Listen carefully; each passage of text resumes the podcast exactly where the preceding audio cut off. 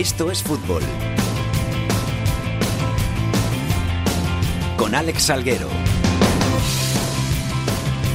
¿Qué tal? Muy buenas tardes a todos y bienvenidos una semana más a Esto es Fútbol, el rinconcito en cope.es para todo el fútbol de segunda, el fútbol de segunda B, el fútbol de tercera y el mejor fútbol femenino. Después de un largo año, después de 10 meses de programas, hemos llegado a nuestro fin con este último programa de la temporada, con este último Esto es fútbol de la temporada, porque ya se han terminado todas las ligas de primera, de segunda, de segunda B, de tercera, la Liga Iberdrola, se ha terminado el playoff, el camino de ascenso, tanto en segunda como en segunda B, como en tercera división, y ya toca merecidamente descansar, toca relajarse y toca pensar en el año que viene. Así que de todo ello vamos a hablar aquí en el último Estos Fútbol de la temporada, con Beatriz Carvajosa en la producción, con el gran Jaime García a los mandos.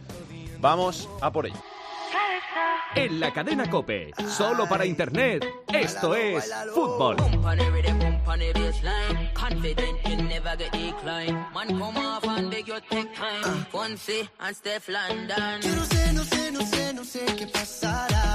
Ya sabíamos que el Mallorca y el Rayo Majadahonda jugarían la próxima temporada en Segunda División. Nos faltaba saber qué otros dos equipos le acompañaban tras ese playoff de ascenso a la Segunda División a la categoría de plata. Finalmente van a ser el Extremadura, que aguantó el 1-0 logrado en el Francisco de la Era en su visita al Cartagena.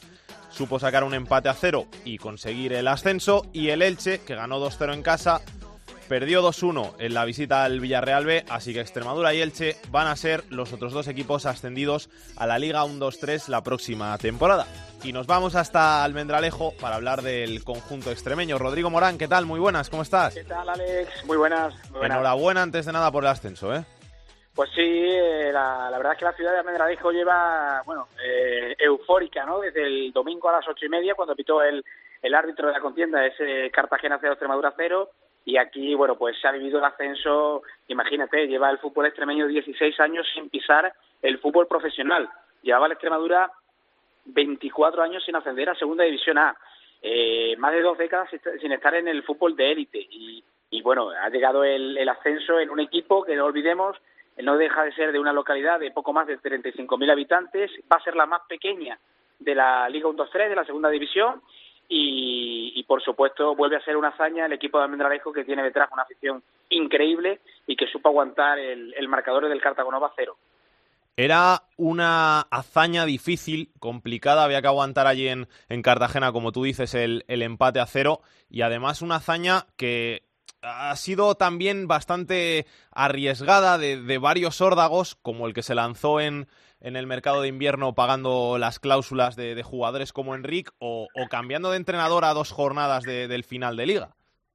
Bueno, ha sido una temporada en, en. La verdad es que yo, siempre bromeo con los compañeros de prensa. Parece que hemos vivido eh, cuatro temporadas en una, ¿no? Porque ha, pasado de todo. Ha habido grandes momentos, momentos muy malos. Ha habido cuatro cambios de entrenadores. Eh, ha, ha terminado entrenando el hombre que iba a empezar eh, pero que echaron en verano, eh, que curiosamente Juan Sabas vino en, a dos partidos del final cuando el equipo iba sexto y no estaba en playoff, lo metió en playoff, ha conseguido ganar a dos campeones, a un Fabril que, que no fue campeón por un gol fantasma y, y que, que, bueno, al final eh, ha sido un, una montaña rusa de emociones que, han terminado con final feliz y con un equipo que ha, terminado lanzado hacia, hacia el ascenso. Rodrigo, eh, te iba a decir, es más quizá un triunfo del, del, fútbol extremeño, a pesar de que hay rencillas entre algunas ciudades que, que, que del Extremadura en particular, ¿no? Sí, hombre, a ver, eh, hay, que, hay que recordar que, que hay, hay rivalidades deportivas. Eh, por ejemplo, Badajoz y Almendralejo son ciudades hermanadas, clubes hermanados. Badajoz y Extremadura tienen una excelente relación. Quizá hay menos relación eh, no, o menos, menos estrecha con el Mérida. Eh, pero quizá la rivalidad más grande es la que hay entre Badajoz y Mérida. Almendralejo no tiene tanta rivalidad con, con, el resto de equipos. Y lo que sí es verdad que eh, el Extremadura de Almendralejo ha sido siempre un poco el embajador de la región, quizá por el nombre, quizá por, por ser ese equipo que representa los valores de la región extremeña, que es una región eh, un poco más olvidada que la del resto, de gente obrera, de gente trabajadora, y, y quizás la Extremadura siempre ha representado un poco eso, a pesar de que este año, por presupuesto, no era no era tampoco un equipo eh, cenicienta, ¿no? Era un equipo candidato a, ascender. Pero, pero su gente, su afición, su, su filosofía de, de, de, vida y de fútbol era esa, ¿no? La de, la de representar a un pueblo, a una comunidad. Y bueno, y ahora mismo eh, ya te avanzo que va a haber eh, más de 8.000 socios el año que viene y que entre 2 y 3.000 socios van a ser de fuera de Almendralejo, de gente de la comunidad autónoma. De, de cara a la próxima temporada, ¿qué, ¿qué me puedes contar? ¿Algo que se sepa ya? Bueno, pues ha renovado Juan Sabas, que era un secreto, un secreto a voces. Eh, todo apunta a que los dos capitanes, Aitor y Willy, se han ganado por decreto y por derecho la, la renovación. Lo de Willy, eh, yo no sé si recordáis al mítico Pedro José, del Club de Fútbol Extremadura. Sí, sí, hombre, el claro. Que fuera el eterno capitán de, de la Extremadura en primera. Bueno, pues lo de Willy es una historia muy parecida. Los dos son de un pueblo de aquí al lado de 8 kilómetros, que es un pueblo de 2.000 habitantes, Torre Mejía, eh, y los dos prácticamente están calcando su trayectoria, ¿no? Y los dos son vecinos de calle, ¿no? Y, y, y Pedro José lo hizo en su día con el Club de Fútbol Extremadura, llegar a la élite, y esta vez lo ha hecho Willy, el capitán del Extremadura, llegando a la élite con, con el Extremadura. Ahora Pedro José, curiosamente, es el segundo técnico de, de Saba. Se sabe eso, pues poquita cosa.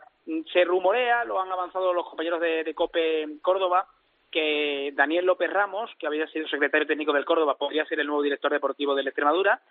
Y, y, bueno, de momento poco más. Están ahora bueno recibiendo a emisarios de la liga, condicionando el campo, preparándose para lo que va a ser una liga de fútbol profesional que nada tiene que ver con la que disputó el Extremadura hace 20 años. La única nota negativa quizá es eh, esa denuncia de, de, Juan Sabas de ese presunto intento de, de compra antes del, del partido de vuelta en Cartagena, ¿no? Sí, ha enfriado un poco el, el, la euforia esa noticia, a pesar de que el Extremadura sea el damnificado, ¿no? El, el intento de soborno que destapaba el periódico El Mundo y que luego confirmaba el Extremadura en su comunicado y negaba el Cartagena en el, en el suyo. Eh, bueno, el Extremadura no ha querido hacer declaraciones al respecto, ni, ni presidente, ni jugadores, ni entrenador. Eh, van a dejar que, que todo siga su curso, tanto policial como judicial. Pero, pero es verdad que, bueno, en el mundo del fútbol ya nada, te sorprende. Eh, tampoco sabemos si eh, ese posible intento de soborno es realmente del Cartagena o de gente allegada al Cartagena, que tampoco sería lo mismo. Y bueno, yo lo único que puedo decir desde mi punto de vista es que eh, la afición del Cartagena, y no sé si alguno me está escuchando, eh, no, representa a veces todo lo que hay en Cartagena. Eh, yo he tenido la oportunidad de cruzármelos este año varias ocasiones y son gente maravillosa, tanto los aficionados como la, como la prensa. Gente que, que son de superior categoría, que me encantaría que volvieran muy pronto a, a la segunda división y, y, que seguramente lo están pasando mal eh, al hilo de todo este tipo de informaciones. Rodrigo, enhorabuena de verdad otra vez. Disfruta del añito en segunda división, que esperemos que sea mucho más que un añito y merecido el ascenso del, del Extremadura. Muchas gracias, nos seguiremos escuchando y, y bueno, eh, lo disfrutaremos, lo disfrutaremos porque para nosotros también eh, como periodistas va a ser una experiencia muy bonita estar en el fútbol profesional. Un abrazo fuerte. Un abrazo. Ya nos ha hablado Rodrigo Morán del capitán del Extremadura, de Willy. No queríamos dejar de hablar con él porque es uno de los artífices de esta vuelta muchos años después del conjunto de Almendralejo a la categoría de plata. Willy, ¿qué tal? Muy buenas, ¿cómo estás? Hola, buenas tardes, ¿qué tal?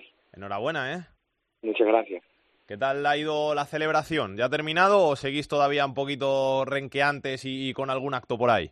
No, ya terminó, la verdad que, que fue larga porque eh, entre el viaje tan largo que tuvimos y después que, que la fiesta fue larga al ser lunes y esperar a que a celebrar las cosas por la tarde, pues la verdad que, que fue larga, pero bueno, ya estamos recuperados. ¿Ha caído algún jamón o alguna botella de, de cava o de vino que son famosos ahí en Almendralejo o no?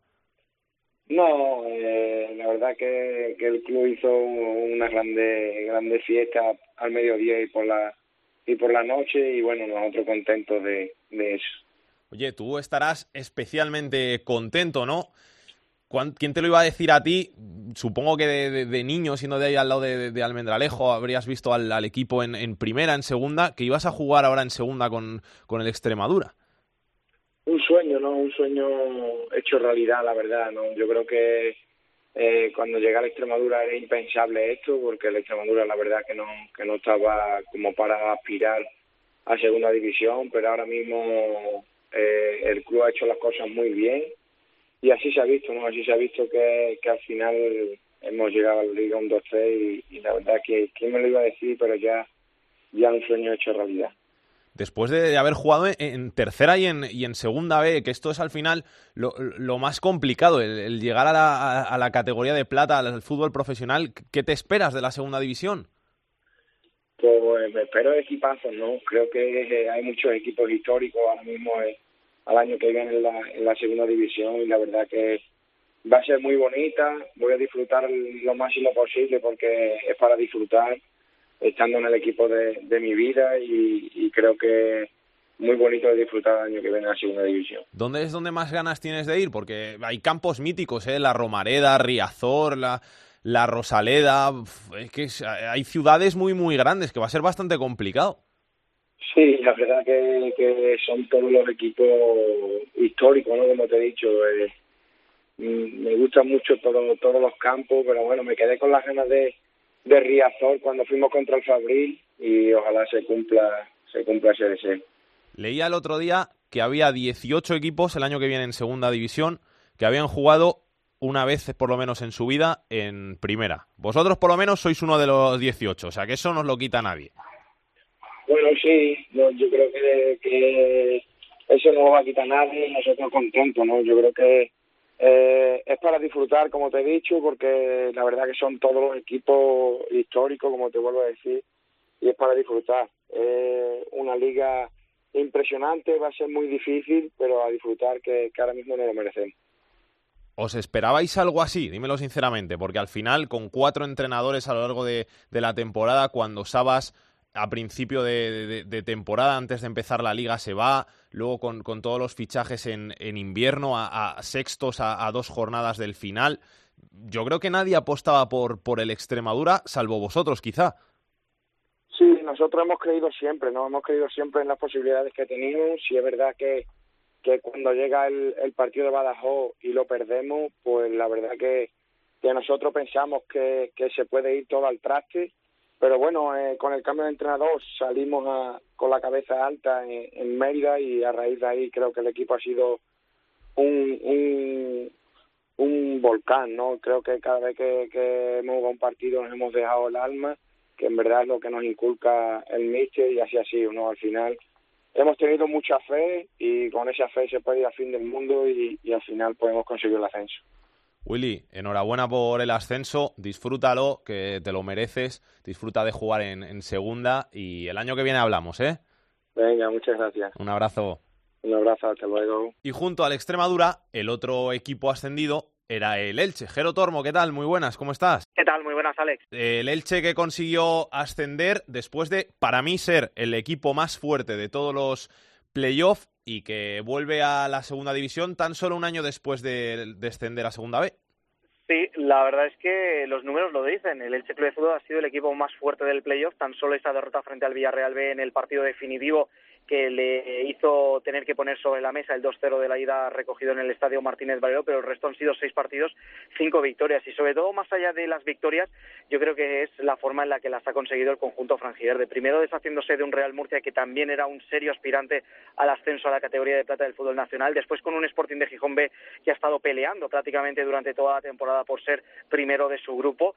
Y sobre todo también ante un Villarreal B que ya se le conocía de la fase regular pasó por encima del filial del submarino amarillo en el estadio Martínez Valero y a pesar de que sufrió en tierras castellonenses este el ciclo de fútbol fue capaz de adelantarse en el marcador lo cual ya le dio una tranquilidad suficiente como para poder gestionar los tiempos durante sobre todo esa segunda parte. Se sufrió cierto es no se puede ocultar sobre todo porque el Villarreal B generó muchísimas ocasiones. Si hubiesen estado más acertados los futbolistas del conjunto del antiguo Madrid, quizás ahora mismo estaríamos hablando de otra cosa, pero este el ciclo de fútbol, si algo ha demostrado también de la mano de Pacheta, no es solamente que cuando quiere puede, sino que además también sabe sufrir y lo ha demostrado sobre el terreno de juego. Y ahora, Jero, ¿qué? ¿Ya ha visto que hay algún fichaje por ahí? ¿Qué, qué proyecto tenemos para la próxima temporada? Sí, hoy además eh, ha sido precisamente el día en el que el director deportivo del Elche Club de Fútbol, Jorge Cordero, ha repasado la actualidad del equipo de cada próxima temporada y, como tú decías, ha confirmado dos nombres, el de Borja Martínez, extremo del Club Deportivo Ebro, y el de Nando Quesada, medio centro de la Sociedad Deportiva Formentera. Decía hoy el director deportivo del Elche que ya estaban apalabrados, firmados desde hace semanas, yo creo que un poquito más, yo creo que desde hace meses, y que son fichajes a coste cero que le pueden venir muy bien al conjunto licitano, bien sea para ganarse un puesto en la pretemporada a las eh, órdenes de Pacheta, o bien pues para poder salir también cedidos durante esta temporada a otro conjunto de la segunda D para que se vayan eh, curtiendo. Son fichajes de futuro de los que les gusta mucho hacer a Jorge Cordero, como ha reconocido en el día de hoy, y a partir de entonces, pues mira, ahora mismo la hoja de ruta está muy bien definida. El martes la Liga de Fútbol Profesional tiene que decirle al Elche Club de Fútbol cuál es el dinero del que dispone para el presupuesto, debido a ese control presupuestario, a ese control económico que tiene la patronal de clubes sobre las entidades de la categoría de plata del fútbol nacional y a partir de ahí, pues el Elche Club de Fútbol tendrá que fichar lo que considere oportuno. Hay hasta un total de 23 futbolistas entre los que han conseguido el ascenso y jugadores que vuelven tras cesión y algunos que han ampliado su relación contractual por el ascenso que ya tienen contrato de cara a la próxima temporada, por lo tanto, yo creo Alex que va a ser impepinable que algunos jugadores tengan que salir, a pesar del papel que hayan podido tener de protagonismo, en un mayor o menor grado, tendrán que salir y otros seguro que llegarán, porque el salto entre Segunda B y Segunda División ha reconocido el Jorge Cordero que es bastante importante. Dos nombres propios, Pacheta y Nino, ¿siguen los dos? Sí, sí, siguen, siguen, siguen los dos. Además, los dos de la mano. Los dos terminaban contrato el 30 de junio, pero el caso de haber conseguido el ascenso han ampliado de manera automática su contrato hasta junio de 2019 y yo creo que esa es una de las mejores noticias, ¿no? Porque estamos hablando mucho de los hombres, de los futbolistas, de la base del equipo, pero lo más importante es que este el ciclo de Fútbol va a seguir estando dirigido por Pacheta. El año que viene veremos qué es lo que pasa, pero desde luego lo que se ha ganado el técnico burgalés, algunos incluso en el entorno del Elche lo llegan a comparar, evidentemente salvando las distancias de categoría y de hitos logrados, con ese Fran Escribá que con el Elche de los récords de la primera a la última jornada ascendió a primera división. Pacheta se ha ganado un hueco en el corazón de toda la afición franjiverde y de Nino, pues poco te puedo decir, más allá de que a pesar de tener 38 años, sigue siendo el símbolo de este Elche Club de Fútbol, que aquellos que lo daban por muerto, recuerda que el culebrón con Josico en el banquillo del Martínez Valero, que si Nino sí, si Nino no, si se marcha en el mercado invernal, si se queda, pues a pesar de que muchos lo daban por muerto, Nino ha demostrado que tiene caña para mucho tiempo y que hay Nino para mucho rato. Un abrazo, Jero, y enhorabuena. Un abrazo, muchas gracias, Alex. Y el gran derrotado de estos playoffs, tras los triunfadores Elche y Extremadura, es el Cartagena de mi querida Maite Fernández. ¿Qué tal, Maite? ¿Cómo estás? Muy buena, suena todavía peor dicho así, ¿eh? Vaya entrada. Ah, derrotado dos veces, además, en, cuestión de un mes. La dos verdad veces que a un ha gol. sido- Dime. Dos veces a un gol os habéis quedado. Sí, además, bueno, pues con, con las diferentes impresiones. Por un lado, el hecho duro de, de caer dos veces, eh, el hecho de los arbitrajes, que ha sido una cosa que se ha hablado muchísimo en el entorno del Fútbol Club Cartagena y que ese gol se llegó a marcar porque se marcó en el campo del Extremadura y fue anulado, bueno, pues en una jugada que había sido previamente anulada, pero que no estaba en fuera de juego el jugador de Cartagena. Eso ya no contaba, se estaban intentando rehacer y llegan todas las noticias eh, de los últimos días que, que, bueno, pues ahora parece que por las últimas horas y el comunicado que ha mandado el Cartagena esta tarde, la gente dice que todavía van a sacar más fuerzas para el próximo proyecto, pero la verdad que han pasado 48 horas muy malas los aficionados de Cartagena y veremos en qué termina todo esto. Es que esto al final es de esos golpes que, que te dejan tocados. Vamos a dejar de lado lo de el comunicado, lo de al final los, el presunto intento de compra, eso vamos a dejarlo de lado, pero quedarte dos veces así, como se ha quedado el Cartagena, eh, el año que viene, aunque tú digas que, que la gente está más unida, que, que intenta sacar, sacar más fuerzas, luego mentalmente es algo que, que pesa. Al Girona le pasó algo muy parecido, Sí. acabó sin, sin, sin subir a primero, luego tardó estos dos años en subir a pesar de tener buenos proyectos. Bueno, pues dos años tampoco parece tanto, así es que no, nos aferramos a eso. Alex, la verdad que, que Cartagena siempre, bueno, pues es negativa a la hora de, de las grandes finales. Eh, se ha llevado muchísimos palos futbolísticos a, a lo largo de su historia y la verdad que vivía un momento dulce. No se pudo conseguir en Majadahonda y se esperaba que fuera en casa, rompiendo ese mito de que el Cartago no era gafe y no lo consiguió también es cierto que ahora lo que necesita el Cartagena es nuevas ilusiones. Es cierto que se daba por hecho que el entrenador iba a continuar en el club porque, bueno, pues los resultados no han sido malos, pero sí que es verdad que se ha quedado dos años en el playoff, el año pasado en la segunda ronda, está en dos ocasiones en esa fase definitiva, tanto como campeón como en la última y definitiva que le dio el ascenso a Extremadura. Y sí que es cierto que ahora, bueno, pues eh, el club ha estado estos días con esos asuntos extradeportivos que, que han llevado un poquito el día a día aquí en la ciudad, pero bueno, pues eh, se esperan cambios evidentemente en la plantilla, cambio en el banquillo y, y muchos cambios porque, eh, como tú dices, es muy difícil recuperar la ilusión de la gente. Cambio también en, en el banquillo, o sea, cambiamos de, de todo, ¿no? Eh, yo creo que sí, porque si bien es cierto que quizás recordarán los oyentes o, o, tú mismo aquel, si perdemos contra el Recreativo en la última jornada del, del pasado año y perdemos 0-24, Monteagudo va a seguir siendo nuestro entrenador. De hecho, bueno, pues tiene un año de contrato, pero yo creo que, que el propio Monteagudo el domingo por la tarde cuando termina ese partido frente al Extremadura tampoco es sí que dice que el fútbol sigue que hay que seguir y que, que se tiene que conseguir porque el Cartagena se ha quedado muy cerquita pero no es ese Monteagudo que te dice mañana ya estamos trabajando en la próxima campaña evidentemente tendrá que ser eh, bueno pues una un acuerdo entre la directiva y el entrenador que, oye, quizá al final decidan que lo mejor es que siga porque no encuentran otro entrenador de, del perfil de Monteagudo que, que con el que, bueno, pues empezar una nueva relación, pero ahora mismo lo que lo que se cree, lo que se espera es que, que haya un cambio en el banquillo. Gracias, Maite, un beso. Un beso.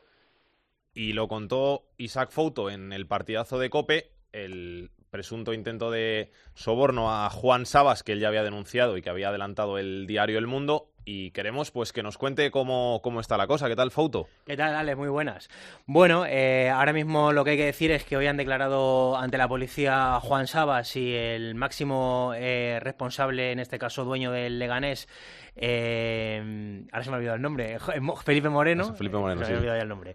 Bueno, han declarado dos ante la policía. Eso es lo más inmediato. Y luego lo que contamos anoche eh, es cierto. O sea, eh, la verdad es que hay muchas eh, cosas en las que coinciden las dos partes, digamos, con las que hablas. Lo que pasa es que luego ya hay un momento en el que cambian las dos versiones. Y Sabas da una versión y el Cartagena, y en este caso Felipe Moreno, dan otra muy diferente. Es cierto que la semana pasada hubo un encuentro, el martes pasado, el Leganés. Eh, es cierto que estuvo el presidente, en este caso el, el marido de la presidenta de, del Leganés, que ya sabemos que tiene eh, una estrecha colaboración con Paco Belmonte, que es el presidente del Cartagena, que Belmonte, por cierto, fue director deportivo del Leganés. Leganés y Cartagena son dos equipos eh, que colaboran entre ellos, con jugadores, concesiones, con lo cual se llevan bastante bien, aunque Felipe Moreno no tiene ningún puesto eh, directivo en este caso en, en, el Cartagena, pero bueno, sí tienen buena relación. Tuvieron esa reunión con Sabas. a mí me cuentan, por un lado, que fue casual. Eh, y por la otra, evidentemente, ahí es lo que ya no coincide, ¿no? Que, que, a Sabas le ofrecieron el banquillo del Cartagena si el Cartagena estaba en segunda división. No se habló de la palabra soborno, de, de que perdiera el partido, pero evidentemente si te están diciendo que te ofrecen el banquillo estando en segunda división, pues, eh, insisto, blanco en botella, ¿no? Esa es la versión de Juan Sabas. La versión del Cartagena es que fue un encuentro casual, eh, que no se le ofrece absolutamente nada y que Monteagudo, el entrenador del Cartagena, tiene un año más de contrato, ¿no? Con lo cual, lo que venga a partir de ahora es la Liga, la Federación, el Departamento de Integración de cada una de las dos y la policía, que es el que tiene que investigar y los que tienen que esclarecer qué es lo que pasó, ¿no? Dicho esto, para mí no hay ningún delito, porque le están ofreciendo trabajo, no le están ofreciendo que, que el equipo pierda, pero mm. evidentemente si eso es cierto, pues no es, no es ético, ¿no? En que tú cinco días antes de un partido le estés ofreciendo el banquillo al entrenador rival del partido. Si eso es cierto. Ahora, dicho esto, para mí no hay ningún delito porque lo que le ofrecen a Juan Sabas, entre comillas, es trabajo. Gracias, Fauto. Un abrazo. Hasta luego. Vámonos para la calle, que la rumba se formó fuera. Tráiganse los timbales,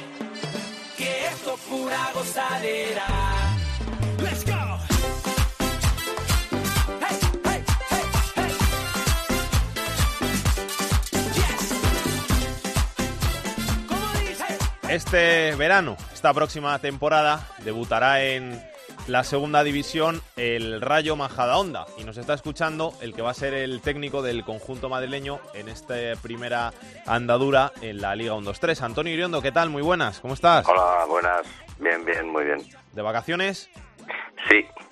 ¿Pero vacaciones, vacaciones, desconectado o ya pensando en el año que viene? No, es imposible desconectar porque ten en cuenta que en nuestro club está todo por hacer. Nosotros acabamos de subir a una a una categoría que, que bueno, desconocíamos totalmente todas las cosas que hay por hacer. Y, y bueno, pues estoy permanentemente conectado con, con la gente que está trabajando de verdad en Majadahonda. ¿Ya has hecho la lista de, de, fichajes, eso que se suele decir de, de, los técnicos, de los que quieres? ¿O eso en el Rayo Majadahonda no hay, no hay espacio para eso? Mm, sí, bueno, yo no, yo no la he hecho. Para eso tenemos un director deportivo, una secretaría técnica que eh, son los que están trabajando en ello. Eh, yo eh, reconozco que la segunda división no la conozco y si la conozco no sé cómo está en ningún momento el mercado al cual nosotros podemos tener acceso. Entonces, bueno, está trabajando duro la Secretaría Técnica. Para un club como, como el Rayo Majadahonda, tan modesto, debutar en, en segunda división y encima el año que viene, que va a ser probablemente la segunda más fuerte de los últimos 20, 30 años, es como más especial aún, ¿no? Hombre, es la más fuerte porque entramos nosotros, no es por otra cosa. la verdad es que estamos muy contentos de estar y además en liga y tenemos que enfrentar contra equipos de esa entidad. Parece que hay 17 equipos que han estado en primera división. Eh, la verdad es que, bueno, es un motivo muy grande de satisfacción. Yo creo que eh, toda la gente de Majadahonda lo ha recibido con muchísima ilusión y, bueno, vamos a ver. ¿Nos vamos a, esperar el mismo equipo el, año que viene? ¿Valiente, atrevido, bu buscando jugar el balón? ¿O, vamos a, ver algo, algo distinto por, por la categoría? No, en absoluto, en absoluto. Nosotros si no podremos tener el control del juego será porque no nos deje el rival, no porque no queramos.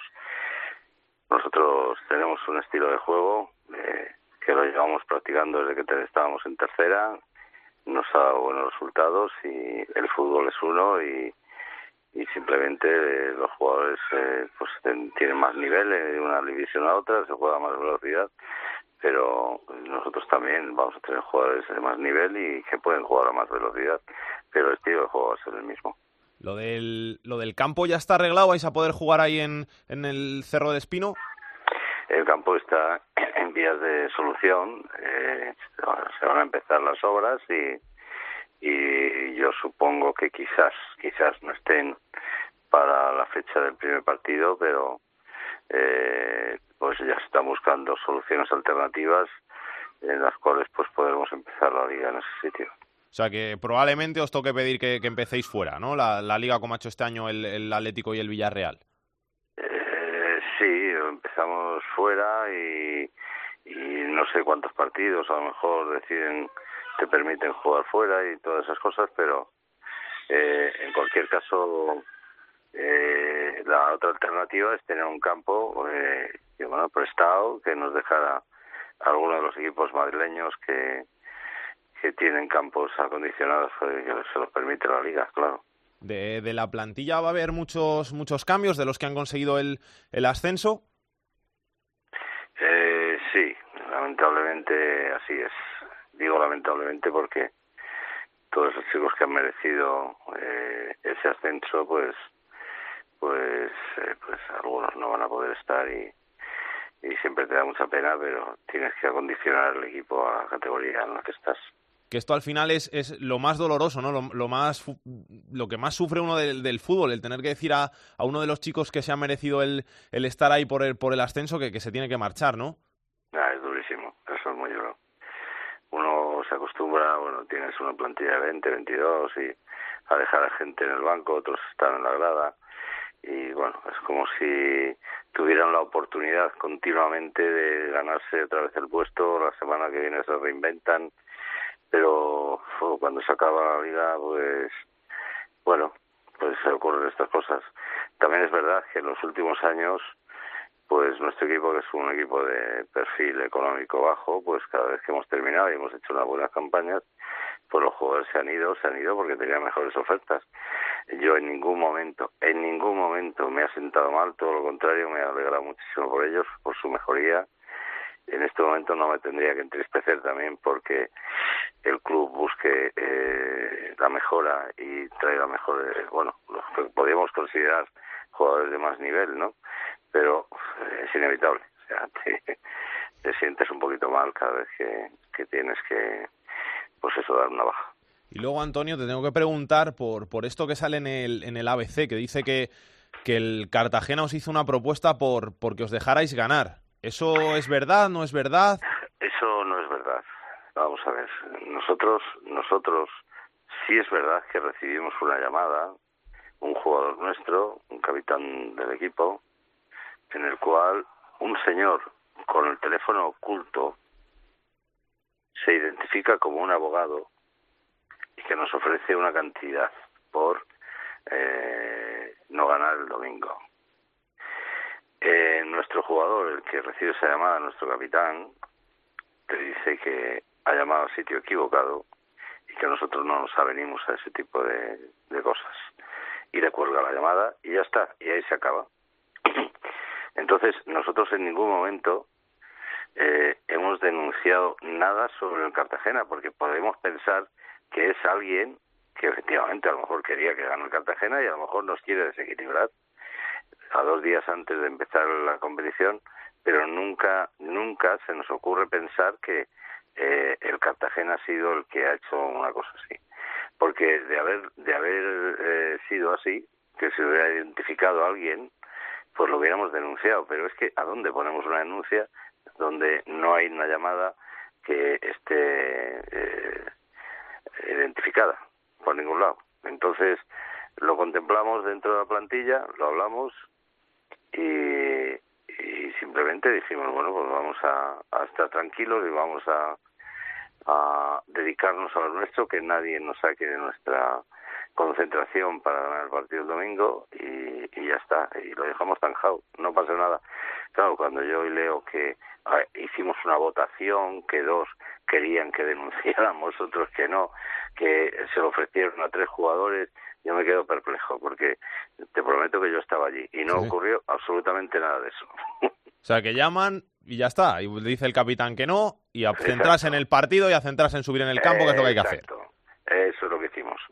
Y en ningún momento pensamos ninguna otra cosa más que eh, centrarnos en el partido, porque yo utilicé ese momento para decir eh, que nada nos saque de nuestra concentración, que hay que estar metidos, venga, y a todos a una, y estábamos en eso, estaba todo el equipo en eso, y, y fue una conversación de cuatro minutos en la cual pues se quedó todo zanjado y a entrenar y punto.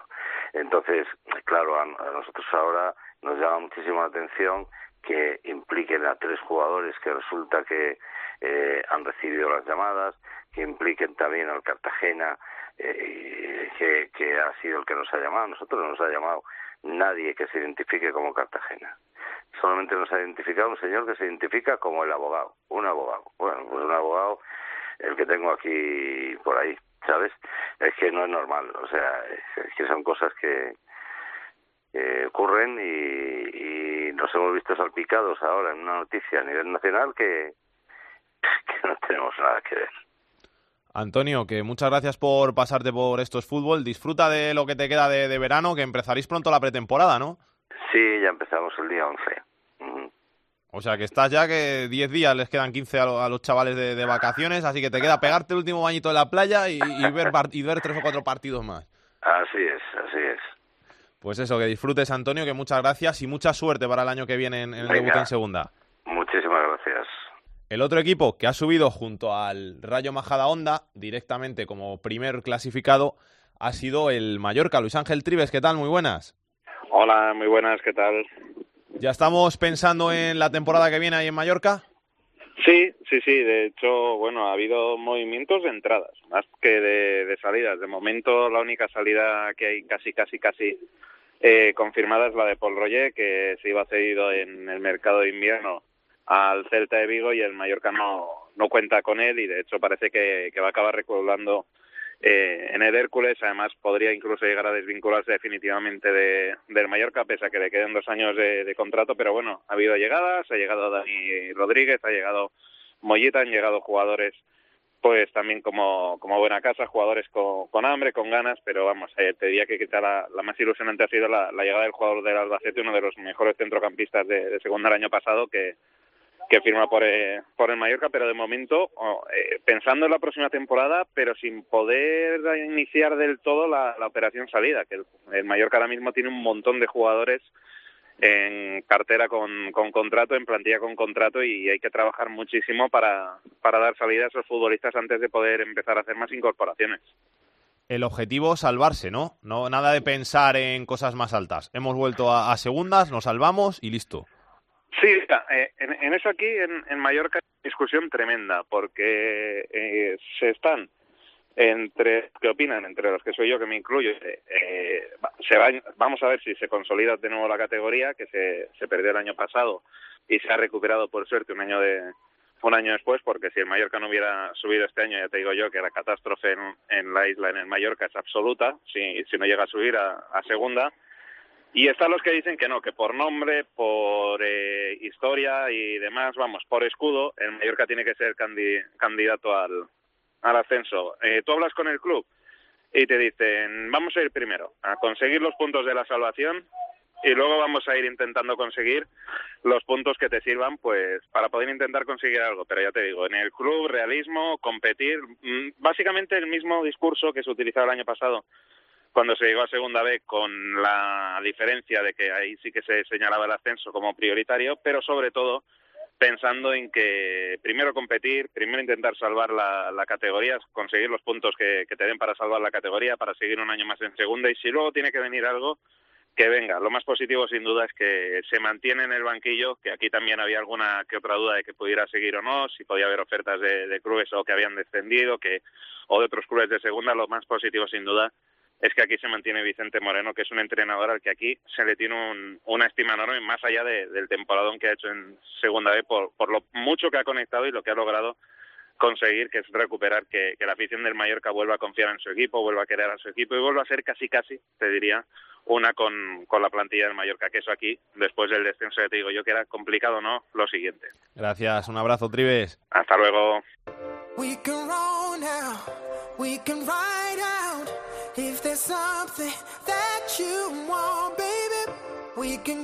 Y las otras tres caras nuevas la próxima temporada en segunda división van a ser el Málaga, el Deportivo y Las Palmas. Javier Bautista, ¿qué tal? Muy buenas. Hola, ¿qué tal? Muy buenas. El Málaga que vuelve a segunda un montón de años después y que empieza ya a perfilar el proyecto que imagino que con el objetivo de volver a primera sí o sí. Sí, ese es el principal objetivo del Málaga la próxima temporada. Va a ser el equipo a batir de la, de la categoría. Es el equipo que más dinero va a recibir por parte de la Liga en compensación por el descenso. Se habla en Málaga de entre los 20 y 21 millones de euros. Su participación en Liga de Campeones hace cinco temporadas y sus diez temporadas consecutivas en Primera División le hace ser el rey de las ayudas de los tres que han descendido. Con ello, más lo que tiene, más una plantilla que va a tener que ser eh, configurada para eh, estar en Segunda División, con eh, menos nombre de lo que se podría esperar, pues evidentemente el Málaga va a ser el principal favorito entre todas las quinielas de apuestas para eh, retornar en un año a, primera edición. Todo lo que no sea retornar en un año, pues esa presión añadida y esa mochila de carga que va a tener de presión durante toda la temporada es lo que va a tener que convivir los nuevos jugadores que vayan a llegar al equipo malaguista. Se ha movido bien el Málaga, yo creo que en el banquillo, eh, después del fiasco de la pasada temporada, pues tenía que fichar a una persona, un entrenador que evidentemente conociera la categoría, porque ahora hay que dejarse de lujos de primera y bajar al barro de segunda. Para ello han fichado, creo que en mi parecer, al mejor técnico que conoce la segunda división. Lo demostró en su día con el Málaga, que lo subió en una temporada a primera división hace 10 años, conoce la casa, por lo tanto, que es Juan Ramón López Muñiz, subió hace dos temporadas al Levante con la gorra prácticamente, eh, al Alcorcón lo dejó a punto de caramelo del playoff y luego en el banquillo del Racing de Santander, pues pues estuvo en una grandísima temporada el equipo en puestos europeos. Así que, por lo tanto, el Málaga lo que ha querido hacer primero ha sido firmar, yo creo que hacer una radiografía de quién sería el mejor. Se ha dejado de apuestas de gente joven, sonó eh, Francisco, sonó precisamente Vicente Moreno del, del Mallorca, apuestas de futuro, baraja, con poco bagaje en el, en el banquillo y quería gente veterana, gente que conociera primero la casa y luego la categoría, ¿no? Que, que, que fueras, por ejemplo, a Lugo y que supieras que en el corner hay un tío tocando el tambor, por ejemplo, que conociera perfectamente la categoría entonces se ha movido bien, ha firmado a Juan Ramón López Muñiz. En el, en el plano eh, puramente de la dirección deportiva, todo el peso va a recaer, creo que en un hombre sobradamente conocido, como es José Luis Pérez Caminero, Caminero que va a ser el que va a llevar eh, toda la gestión eh, de jugadores, tanto de salida como de entrada, sobre es sobradamente conocido. En el Valladolid hizo una muy buena gestión y luego en el Atlético de, Madrid ha hecho, ha, hecho, ha hecho buen trabajo. Así que, por lo tanto, en principio, el éxito está asegurado en esa, en esa parcela. Vamos a ver ahora la plantilla del Málaga, porque claro, la siguiente pregunta, ¿qué plantilla va a tener el Málaga la próxima temporada? El Málaga a día de hoy eh, tiene 34 jugadores, contando los cedidos que retornan de nuevo, claro, y, ya se ha quitado uno del medio, que es Johnny, que por contrato en segunda no podía jugar, tenía que ser cedido en primera y se ha ido al, al, al Alavés. Ha sido una buena gestión porque Johnny era uno de los que más cobraban de la plantilla, llegó libre del Sporting, así que eh, tuvo un gran contrato, eso que se quita al Málaga. Eh, luego vuelve Michael Santos, que yo creo que ha sido uno de los jugadores revelación de esta temporada en segunda división, tiene la chispa de los canteranos Mula, que lo ha hecho muy bien en la sesión en el Tenerife, y sobre todo Javier Untivero, que ha subido a primera con el Valladolid, y luego se le queda el armazón nacional, que yo creo que ahí sí es donde el Málaga va a meter el Cristorí. Eh, yo quiero ver a ver qué va a pasar con gente como Keco, como el propio Luis Hernández, el núcleo duro nacional, ¿no? Eh, Adrián González, eh, y claro, son gente, Inasi Miquel, que tiene una oferta del, del, del Getafe, pero ahí es donde el Málaga va a tener que, que hilar fino. El resto de cedido, el Málaga o, lo, o los va o los va a rescindir o los va a sacar, porque no les vale ni Miquel Villanueva, ni Luis Muñoz, ni Traoré, en fin, son, son gente que están, que están en el Málaga y que evidentemente no han dado un rendimiento esperado en sus sesiones, por lo tanto en este macro proyecto deportivo que va a tener el Málaga la próxima temporada, pues no van a estar. Y de fichajes, lo que quiere el Málaga es gol, ya lo tiene con, con Michael Santos, la gran revelación que ha sido Youssef Nesiri, que nos marcó un gol con Marruecos en el Mundial, pues tenía una cláusula, fíjate, de 20 millones de euros, se podía haber puesto en el mercado, pero con el descenso le baja a 10 ya hay ofertas por Enesiri eh, por 10 millones de euros, pero creo entender que el Málaga se va a quedar con, con Enesiri al menos una, una temporada más y que pelee con el que llegue. Digo con el que llegue porque se quiere un jugador arriba veterano, un hombre experimentado en la categoría que sepa también lo que es subir a, a primera división. Y se habla de Rubén Castro y de Jorge Bolina, sobradamente conocidos, estos dos han subido con el Betis a, a primera división. Y luego se va a hacer, Juan Ramón López Muñoz el otro día lo contaba en la presentación, quiere gente de segunda, gente de lo mejorcito de segunda, va a venir al Málaga, van a intentar firmarlo, van a hacer una mini selección de segunda división regado con jugadores de primera para no equivocarse. Todo esto es muy bonito sobre, sobre el papel, luego hay que verlo sobre, sobre el rectángulo de juego. Gracias, Bautista, un abrazo. Un abrazo, gracias. En Coruña, ¿cómo será la próxima temporada en el Deportivo? Leticia Chas, ¿qué tal? Muy buenas. ¿Qué tal? Muy buenas. Pues estaba escuchando a Javi Bautista, la verdad que sí que lo pintaba muy bonito, pero veo que la línea tanto del Depor como del Málaga va un poco en la misma dirección porque aquí en el Depor se está apostando mucho por la experiencia en la categoría, por gente que conozca bien la segunda división, empezando ya por el entrenador Nacho González, el director deportivo Carmelo del Pozo, que llegaba procedente de Levante, insistía antes de ficharlo que quería alguien con mucha experiencia en segunda división, eso descartaba a Clarence Sidors, que era el entrenador en ese momento en el equipo, y cuando incorpora a Nacho González, luego las incorporaciones de futbolistas que se están realizando quizá no sean, digamos, tan llamativos como podría ser un jugador de primera, pero sí gente muy eh, experimentada en la categoría de plata. Por ejemplo, eh, acabamos de conocer, hoy mismo se hacía oficial la incorporación de Pedro Sánchez, un extremo alicantino que la temporada pasada estuvo en el Granada, jugó 38 partidos con el Granada y ha tenido también experiencia en equipos como el Zaragoza, como el Córdoba, como el Elche, es decir, que conoce a la perfección todo lo que puede ser la segunda división. Otro jugador que se incorporaba recientemente, el lateral izquierdo, Sebastián Dubarbier, llega procedente de Estudiantes de La Plata y ha firmado por una temporada, pero tenía también experiencia en equipos como el Tenerife, como el Córdoba, como el Almería, y en esa línea se están incorporando jugadores también veteranos.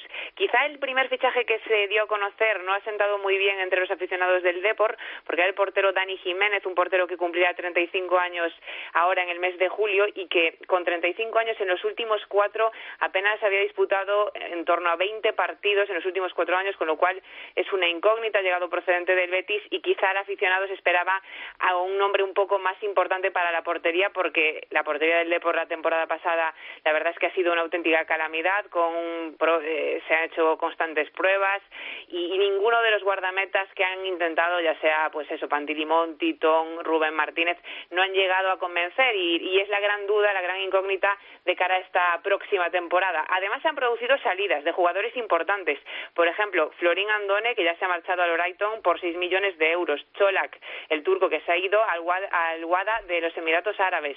También Luisinho, que era un jugador que se esperaba que iba a ser una pieza clave la próxima temporada, pues han decidido eh, traspasarlo al Huesca porque Carmelo del Pozo yo creo que también ha querido mmm, buscar la máxima cohesión y quizá los jugadores que en algún momento han tenido algún conflicto pues han sido los primeros en marcharse. Ha regresado Alex Bergantiños procedente del Sporting de Gijón, que es aquí todo un símbolo para el deportivismo porque ha estado en las categorías inferiores del Deport y llevaba muchos años aquí en A Coruña antes de marcharse cedido y la gente va a tener también confianza, pero queda todavía mucha tela que cortar, muchas salidas pendientes de que puedan marcharse jugadores como Sidney, como Guillerme, Alventosa, a ver qué sucede con Fede Cartavia, Carles Gil. Bueno, todavía mucho que confeccionar, pero sobre todo el Depor busca experiencia para intentar regresar a primera lo antes posible. Gracias, Leti. Un saludo. Hasta luego. El último equipo es el Las Palmas, la Unión Deportiva Las Palmas, que vamos a ver cómo, cómo lleva su proyecto de, intento de volver a, a, la primera división. David Ojeda, ¿qué tal? Muy buenas. ¿Qué tal? Muy buenas. ¿Cómo están las cosas por ahí por Las Palmas? También se ha movido bastante el conjunto canario. Sí, fundamentalmente se ha movido más rápido que en las últimas temporadas en Primera División y era algo de lo que se ha atacado siempre a, a los proyectos y a lo que se ha dado también mucha importancia a la hora de evaluar por qué el equipo acabó descendiendo en Segunda División. Lo primero además ha sido cambiar un poco la estructura deportiva porque salía tanto el secretario técnico como el director deportivo Tony Cruz, abandonaban la entidad, llegaba Tony Otero, que tenía experiencia en el Lugo y en las categorías inferiores del Celta y del Barcelona, y el entrenador, Manolo Jiménez. El año pasado que llegara el técnico fue una de las grandes polémicas porque tardó mucho en anunciarse quién iba a ser el entrenador, luego ni siquiera era se iba a ser el italiano de Serbia, acabó siendo el final Balón Márquez y todo eso marcó una temporada errática por primera división. Con ese escenario, con el secretario técnico y con el entrenador ha empezado a trabajar una Unión Deportiva que hasta el momento tiene cuatro fichajes. No han terminado de ilusionar del todo a los aficionados de la Unión Deportiva, pero bueno, se ha reforzado la portería con la llegada de Nauset Pérez, se vende que el portero gran canario que saliera de Las Palmas en 2004 y que regresa a casa viene de jugar la Champions, es cierto que lo hizo con el Apo, el Nico y el Chipriota, el futbolista también de defensa Álvaro Lemos, que procede de, del Celta, detrás de Nicolás el equipo gallego, Mantovani, el que fue el capitán del último ascenso del Club Deportivo Leganés, y después la llegada de Fidel para reforzar el equipo en ataque, con una novedad importante además en la Unión Deportiva, que ha pagado por la llegada de Fidel y también ha pagado por la llegada de Lemos, y durante los 14 años de mandato de Miguel Ángel Ramírez, la norma era no pagar nunca por un traspaso. Así que ya, además, también hay un giro de, timón a la hora de afrontar la planificación de la temporada. Gracias, David. Un abrazo. Un abrazo. El enfadato de Pedro Martín. Hola, Pedro, ¿qué tal? ¿Cómo estás? Bien, bien, bien estamos. ¿Y tú? Yo bien. ¿Qué tenemos que contar para cerrar la temporada, el último? Pues mira, voy a hacer un balance porque fíjate, llevamos 10 años desde que la fase de ascenso a segunda división eh, se hace como se hace ahora, es decir, con los cuatro campeones de Segunda B enfrentándose entre ellos y luego los eliminados yéndose a una repesca ah, para enfrentarse a los que van superando entre los segundos y los terceros y cuartos las anteriores eliminatorias. Bueno, pues después de diez temporadas, es decir, 40 ascensos, fíjate cómo está el reparto entre los que han acabado las posiciones en la liga regular. Han subido 27 primeros, Evidentemente los primeros tienen ventaja porque de hecho ya hay dos seguros que suben cada año. Segundos han sido siete. Terceros han sido cuatro los ascendidos y solamente dos cuartos. Uno fue el Cádiz en 2016 y otro ha sido la Extremadura, que ha subido siendo cuarto en 2018, además enfrentándose en la última eliminatoria al campeón de su grupo, que fue el Cartagena. Así es que fíjate cómo está la cosa del reparto de los puestos, que evidentemente es muy importante ser, ser eh, primero, pero mira, los cuartos también tienen sus oportunidades en una fase de ascenso francamente mejorable, porque no es normal que estén mes y medio jugando una fase de ascenso eh, los equipos que se han clasificado, mientras los otros equipos de Segunda División B descansan a partir de mediados de mayo. Así es que, por favor, que arreglen esto, porque es eterna, es como si juegas una liga y luego una copa para subir a Segunda División pero bueno, para los que suben, tan contentos. Un abrazo, Pedro. Hasta luego. La tercera división en Esto es Fútbol.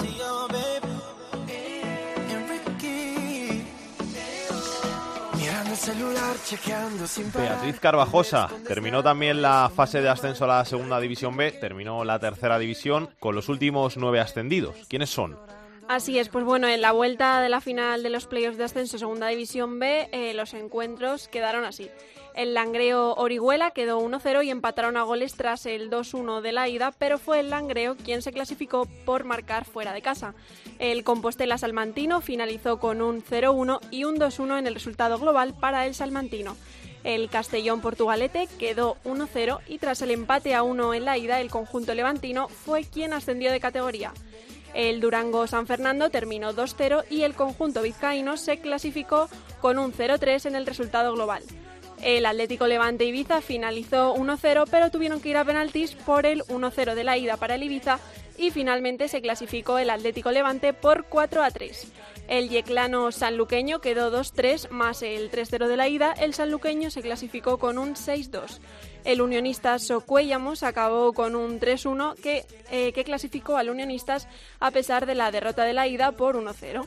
El Cádiz B y el Egea empataron de nuevo en la ida 1-1 y en la vuelta 2-2. Fue el equipo aragonés el que ascendió gracias a los goles fuera de casa. Por último, el Almería B ganó 2-0 al Villarrobledo tras la gran victoria del equipo andaluz en la ida por 3-6. En resumen, los nueve equipos que han ascendido esta pasada semana a Segunda B han sido Langreo, Salmantino, Castellón, Durango, Atlético Levante, Sanluqueño, Unionistas Egea y Almería B. Gracias. Y te marchaste sin decirme a dónde. Déjame que pueda El fútbol femenino en Esto es Fútbol. Andrea Peláez, directora de Área Chica, ¿qué tal? ¿Qué tal, Salguero? Muy buenas. Voy a preguntarte, nada, una cosita, dos de fútbol femenino que me intrigan de cara a la próxima temporada Dime. y poco Yo más. intento resolver tus dudas. El Atlético de Madrid ha cambiado de entrenador, ¿no? Sí, ha cambiado de entrenador. Ya no está Ángel Villacampa, que a pesar de haber conseguido todo lo que ha conseguido, una época de oro en el Atlético de Madrid, ha sido sustituido por José Luis Sánchez Vera, que va a ser el nuevo entrenador del Atlético de Madrid para la próxima campaña. Y ahora tenemos a las chicas de parón, de vacaciones, el año que viene Totalmente. Mundial y la temporada... La eh, temporada empezará, aún no se saben las fechas de la próxima Liga Iberdrola, pero va a empezar eh, en a primeros de septiembre, igual que el año pasado. Igual, mano a mano Barça Atlético de Madrid, ¿no? Sí, todo indica que, que sí, se están reforzando, Amanda ha renovado, el Barça ha despedido a muchas jugadoras, entre ellas a Ruth y a Olga García, que eran dos pesos pesados, pero bueno, ya ha hecho también algún fichaje como Van der Graat o Keira o Pamela, que son jugadoras eh, reconocidas internacionalmente, pero creo que va a volver a ser un cara a cara entre Atlético de Madrid y Barça y veremos quién se lo lleva esta vez. Me encanta cómo se está internacionalizando la, la Liga Iberdrola, ¿eh? Cada vez llegan más jugadoras Muchísimas. procedentes de Por cierto, de hay que decir que se ha quedado Charlín en el Levante, que había mucho rumor sobre si se iba a ir, si iba a quedar, se queda y el Levante va a crear un equipo en torno a la jugadora que es el peso pesado del vestuario del Levante. Gracias, Andrea. A ti, Salgue.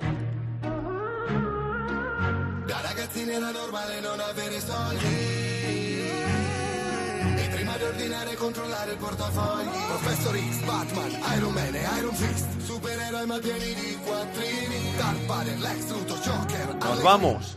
Ya hemos repasado todo lo que nos deja esta fase final de los ascensos, un poquito de lo que nos espera la próxima temporada, así que volveremos el año que viene aquí a estos fútbol, el año que viene no, la temporada que viene, a partir de septiembre. Hasta entonces os dejamos con un buen verano, que lo disfrutéis, que lo paséis bien, que vuestros equipos se refuercen, que, tengáis toda esa ilusión de cara a la nueva temporada y en definitiva, que os esperamos aquí en estos fútbol el año que viene. Hasta entonces, besos y abrazos para todos, chao chao.